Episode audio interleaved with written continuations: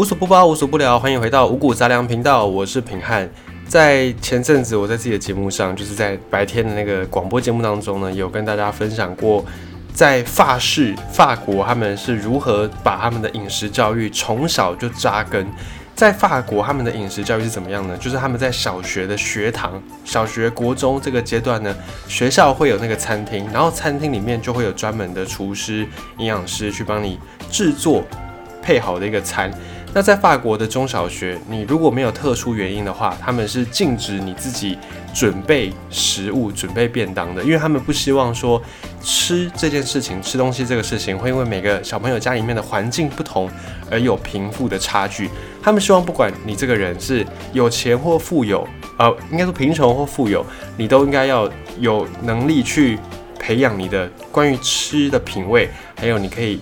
在吃这件事情呢。至少跟其他人不要有不一样，所以在法国的中小学，他们非常的重视饮食教育，甚至还会请一些当地的这个食材的供应商，比方说种米的农夫，或者是种麦子的农夫，然后养肉的这个肉商等等，他们会请这些在地的专业人士就到学校去，然后跟小朋友直接来进行一些资讯的分享，或者是知识的传播，同时呢，也会让他们跟厨房这边保持一些联系。他们也会动手来上课，就是帮他们准备很多的食材，然后可能跟你说，诶，什么肉吃起来应该是怎么样的啊？什么样的菜吃起来是什么样的味道？然后这些菜呢，肉呢是怎么样培养出来的？怎么培育出来的？在法国，他们是非常用力的在推行饮食教育。在日本，他们也很重视，在日本的小学也是一个餐里面呢，一个午餐里面也是都有很多的各式各样的营养。然后呢，也会他们会有学校去上课，专门告诉你说，诶，这个鱼啊，你吃的鱼是从哪里来的？然后它的季节是什么？什么季节吃到什么样的鱼？然后这个鱼呢，有什么样料理方式？它的营养价值在什么地方？在日本，他们也做的很彻底。那在台湾，我们大部分的学校好像还没有这么做。虽然有营养午餐，那在五谷杂粮这个频道里面呢，前很前面的集数有一篇平安有分享，在宜兰。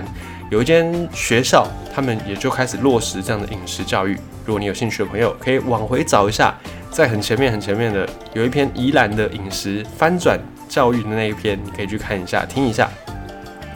好，那讲到饮食教育，这个教育是从小就开始。那成年之后，出了社会之后，这个教育呢，就变成了餐桌的礼仪。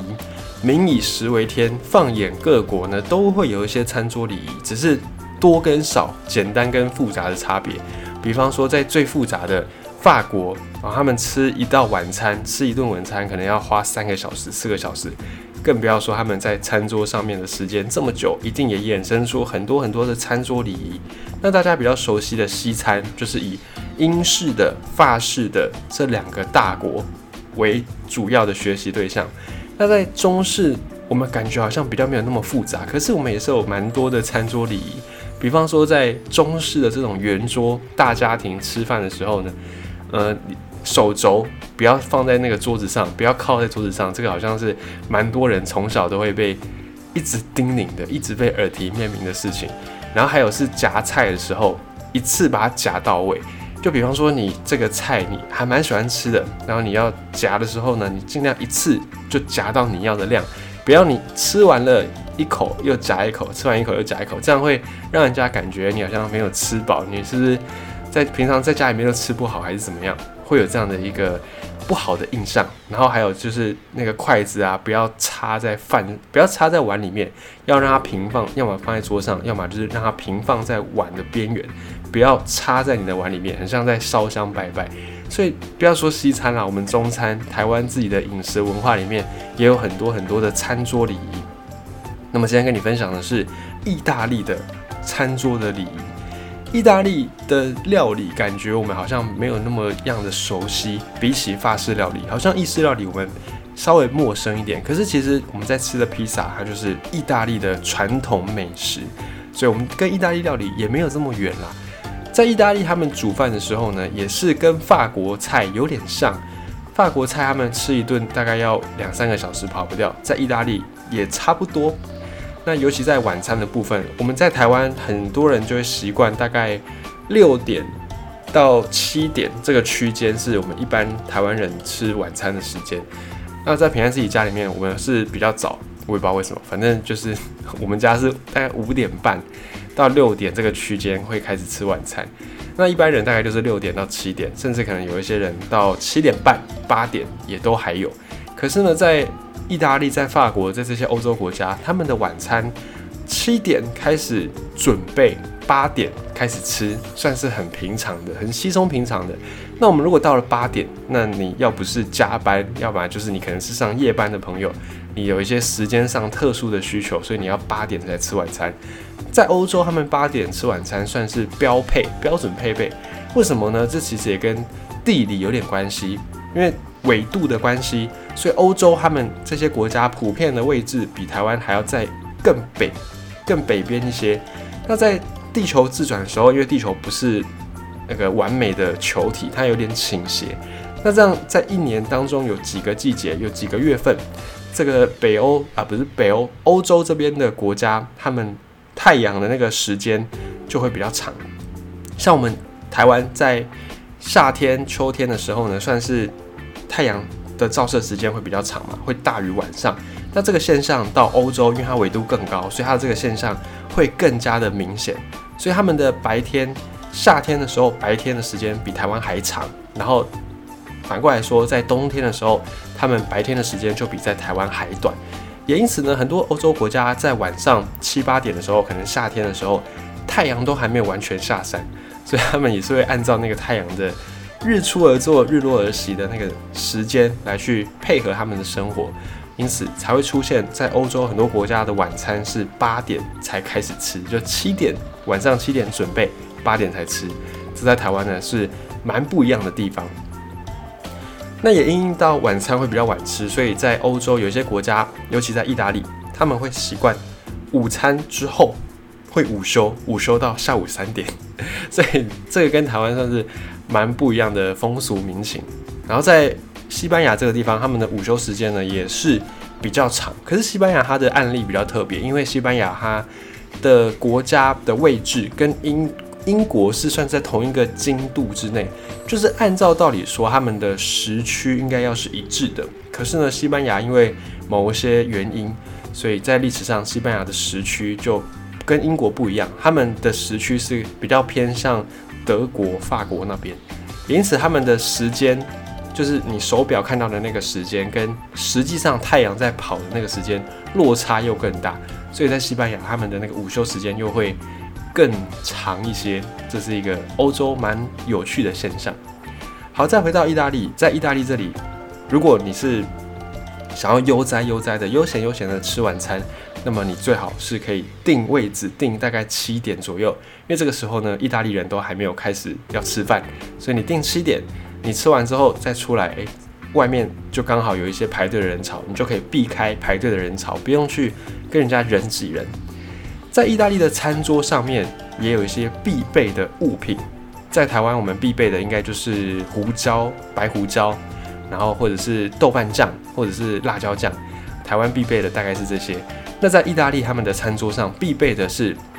冰的开水跟或者是气泡水，然后还有橄榄油、盐巴，还有巴萨米克醋，这个是意大利非常非常有名的国宝级的食材。这个巴萨米克醋，它小小一罐，可是大概要几千块。好一点，等级高一点，有那种成年的巴萨米克醋，一罐几万块的都有。所以这个是意大利他们必备的餐桌上面必备的一个食材。而在意大利，他们的盘子也是有蛮讲究的。在台湾，你去吃一些喜宴啊，吃一些餐厅，大概就是一个碗，一个盘子，就这样就没了。可是，在意大利，他们的盘子会有两个。一个深，一个比较浅，两个盘子，然后深的那个盘子会摆在浅的盘子的上面，那旁边呢，刀叉啦、餐巾啦、玻璃杯啦，这个就是也是必备的。那在意大利，他们上菜的一个过程跟台湾比较不一样。台湾在家里面我们吃的话，大概都是合菜嘛，所以一次就是把所有菜全部上完，然后大家就开始吃。但在意大利，在欧洲，他们并不是这样子，在意大利。他们会有三个顺序，首先第一个开胃菜，antipasto 这个开胃菜，大概会是一些生的火腿啦，或者是生的这种呃培根，嗯，培根应该没有生的，反正就是这种肉类，或者是他们的那个香肠，意式香肠、萨拉米、萨拉米。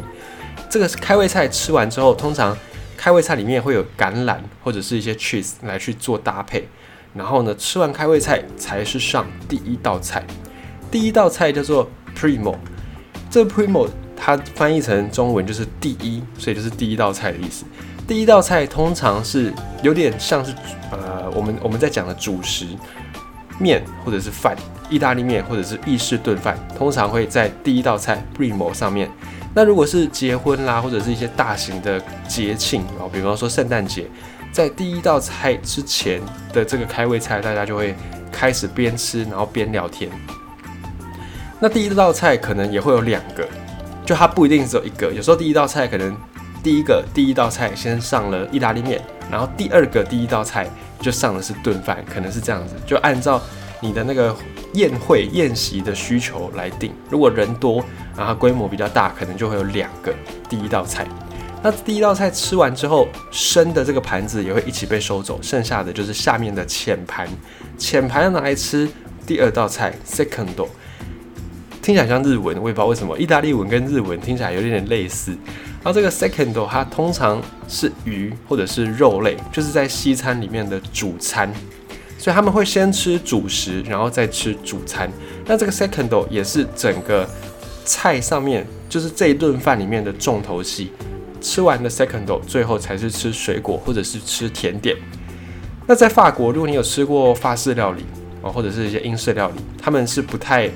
分食的哦。在台湾，我们很常会分着吃，这可能跟我们的那个饮食文化有点关系。因为在台菜或者是在中菜里面，都是一盘，然后大家这样分着吃，所以我们很习惯一起交换食物，一起分享食物。所以我们吃西餐或者是在台湾的一些。餐厅有迎合台湾人的方式的餐厅，他们也会可以让你有这种分食的，有一道菜装在一起，然后把你用很多的盘子，你就可以去分。可是呢，在法国、在英国，他们是没有分着吃的。如果你有分着吃的话，通常会被拒绝。如果你要这样子提出这个要求，通常会被拒绝。但在意大利，他们就是习惯分着吃的，可能是因为他们比较重视那个家庭之间成员之间的关系。关于这个。意大利的家庭，地中海周围国家的家庭，在前几集平安也有分享到他们的地中海的家庭制度。有兴趣的朋友也可以再往回找一下，前三四四五集没有很远，你可以去找一下听一下。好，回到意大利的餐桌上，意大利的餐桌通常女主人会帮每个人分好每一道菜的分量，所以你就是不会有那种你可能吃不完的状况。她女主人会先帮你把每道菜分好。那每道菜都分好，有个好处就是，你如果不喜欢吃，你也不用吃很多。但也有坏处，如果是你喜欢吃的，你吃完可能就没了，因为它的那个份数是已经被规划好的。好，那不管吃多吃少，你在整个意大利菜在吃的期间呢，大家会聊天，会说说笑笑，会分享一天当中的一些大大小小的事情。如果你在餐桌上面使用手机，这个是一个非常非常不礼貌的行为。那在台湾，我们就好像也会觉得不太妥，但是没有没有到那么严重的感觉。然后意大利的饮食文化里面，他们的餐桌里还有一个说法叫做 galatio。这 galatio 是一个简称，它就是意大利的餐桌礼仪的意思。它原本是一本书，就是在教你，诶，要如何成为一个绅士，如何成为一个淑女，教你一些礼仪的规范。这本书最早是在十六世纪文艺复兴那个时候，在意大利的威尼斯，因为意大利当时候就是佛罗佛罗伦斯这个城市非常的著名，那文艺复兴也是从这个地方开始，所以受到这个文艺复兴的风气的影响，当时候有一个意大利的作家叫做乔凡尼德拉卡萨，他就写了一本这个书《礼仪规范》，他就教大家如何当一个绅士，如何当一个淑女。从包含你的装扮，或者是你讲话的方式，还有餐桌礼仪，都在这个书的内容当中。那这个 Galatio 呢，其实就是这位作家乔凡尼德拉卡萨他的一个好朋友的名字，他就把他的好朋友的名字拿来当成书名。所以到现在，意大利人他们在生活当中讲到的社交礼仪，讲到一些餐桌礼仪用的这个 Galatio，就是礼仪的意思。餐桌不但是一个可以填饱肚子的地方，它同时也是让人跟人之间心灵交流、心能够变得更近的一个地方。所以，举凡那些很重视家庭文化的国家，比方说地中海沿岸这个意大利啊，或者是像我们台湾，我们也是很重视家庭的关系，我们也都非常的重视餐桌上面的饮食的文化。所以你多了解一些国家的饮食文化，你看到的不只是它的饮食，你也可以看到这个民族、这个国家，它在一些生活处事，或者是它在一些这种价值观上面的体现，你都可以从餐桌礼仪能够窥探一二。我觉得这个是我们在看这些餐桌礼仪，在学习这些餐桌礼仪的时候，可以再退一点点，把整个视野放更大，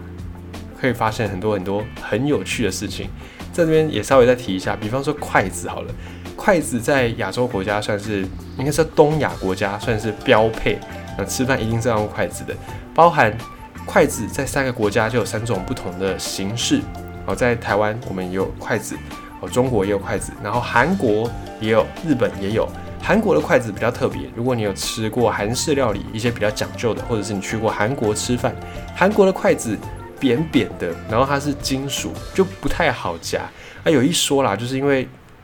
他们希望你在吃饭的时候，会因为这个不好夹，然后你就会动作比较小，你就不会狼吞虎咽，就会维持一个餐桌礼仪。有一说是这样子，就是让韩国的筷子是做成这样，非常不符合人体工学。然后再来，在日本的筷子，他们的筷子呢是比较短一些的。如果你把它拿来跟台湾的或跟中国的筷子比较的话，你会发现日本的他们的筷子比较短，而且比较尖。为什么呢？因为他们是一个吃鱼的民族，他们有很多机会吃海鲜、吃鱼，所以他们需要这个筷子尖端的地方尖一点，然后短一点，方便他们来挑鱼刺。所以这个是日本的筷子的一个特色。日本筷子我们就比较没有特别的涉略。韩国筷子大家比较一眼就可以看出差别，但日本筷子也有这个小秘密在其中。那这边再插回来再讲一下，在西餐这边呢，他们都用刀叉。刀叉在握的时候，有的人习惯是右手拿刀，有人习惯是右手拿叉。那这个在英式的，就是在传统的英国的餐桌礼仪里面，他们是习惯右手是拿刀，左手是拿叉，然后他们就一直这样一路拿下去。那美式的后来英式的有些改良嘛，变成美式的。美式的呢，就是一开始拿刀也是一样，右手拿刀，左手拿叉。可是有很多右撇子的人可能会不习惯，觉得想要右手拿叉。那在美式这边呢，他们会先右手刀，左手拿叉，把所有要吃的东西都切完。切完之后，他们的刀就放在盘子前面就不用了，然后再把叉子换到右手拿，然后继续吃。这个是美式的一个礼仪，所以。如果你是比较讲究的话，或者是你有在一些商务场合出席的话，你就可以留意一下这个小细节。